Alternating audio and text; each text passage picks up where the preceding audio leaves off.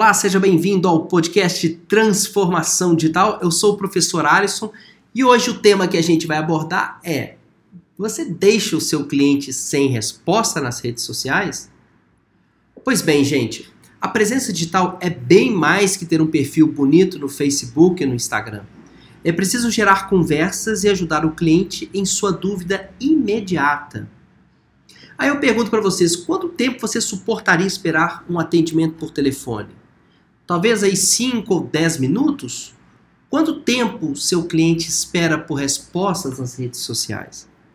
A lógica do atendimento por telefone serve perfeitamente para as relações na internet.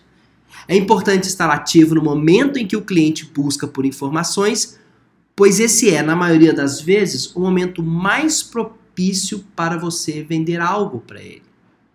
É como se o cliente estivesse entrando na sua loja e todo mundo tivesse saído para almoçar. Você esperaria ou correria para outra empresa buscando resolver o problema? Segundo o filósofo Zygmunt Bauman, vivemos a era da efemeridade. Trocar de marcas é como trocar de tênis. É rápido, indolor e principalmente se você vende um produto que outras empresas disponibilizam por preços similares, aí a chance de abandono é ainda mais rápida. O atendimento ao cliente é hoje um dos maiores gargalos das empresas, empresas de todos os portes. Muitas vezes os empresários concentram seus esforços para comercializar produtos de qualidade por um preço atraente, mas esquecem do básico, prestar um bom atendimento, inclusive para aquele que ainda não é cliente, mas tem probabilidade ou possibilidade de se tornar um cliente e também divulgar a marca. Hoje, o comportamento dos clientes, como eles encontram, acessam, usam, compartilham e influenciam os produtos e serviços e marcas é radicalmente diferente de como era na época em que surgiram as práticas de negócio modernas. Afirma David Rogers, professor e diretor na Columbia Business School, nos Estados Unidos. No século XX, as empresas tinham como modelo o mercado de massa, no qual os clientes eram passivos. A nossa única preocupação como empresário, então, era identificar os potenciais clientes e desenvolver produtos para atender a eles. Tínhamos uma produção em massa para uma comunicação também em massa.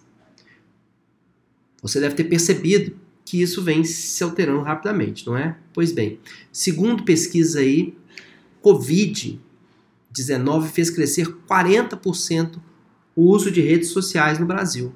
Então, por que não ter atenção com as redes sociais? Por que não olhar o seu cliente a partir deste ângulo? Estamos vivendo agora um novo modelo que David Rosser chama de rede de clientes. Mesmo a indústria exercendo um papel preponderante na criação e promoção de bens e serviços, o cliente não quer mais entrar na lógica simples de comprar ou não comprar. Os clientes agora podem construir a reputação das marcas agindo em rede com outros consumidores. A percepção de valor não está mais no controle total do empresário. Basta você olhar os comentários que os usuários e clientes deixam no Google Meu Negócio, no Reclame Aqui, sites de venda de passagem em hotéis como Booking, Trivago, 123 Milhas e tantos outros. Há com isso uma influência mútua entre clientes e uma decisão de compra baseada no que as pessoas percebem sobre a marca. As empresas precisam buscar engajamento nas redes de clientes em um exercício diário de ouvir e observar as interações. Ter um Instagram ativo não coloca você à frente do concorrente ou resolve o problema de comunicação da marca. Muito pelo contrário. Sustentar uma rede social inativa e sem interação pode dizer muito sobre como é a relação da sua marca com os clientes.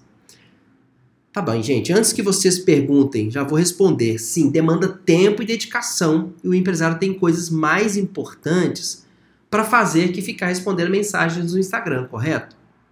De certa forma, o contato com o cliente não precisa ser necessariamente pelo dono, né, feito pelo dono do estabelecimento. Então vai uma dica aí, construa sua marca primeiro entre os seus colaboradores, faça com que eles percebam a importância de atrair e fidelizar clientes. Esse ensinamento vem de Howard Schultz, fundador da rede Starbucks, que hoje é a maior cafeteria do mundo. Quem é o porta-voz da sua marca nas redes sociais?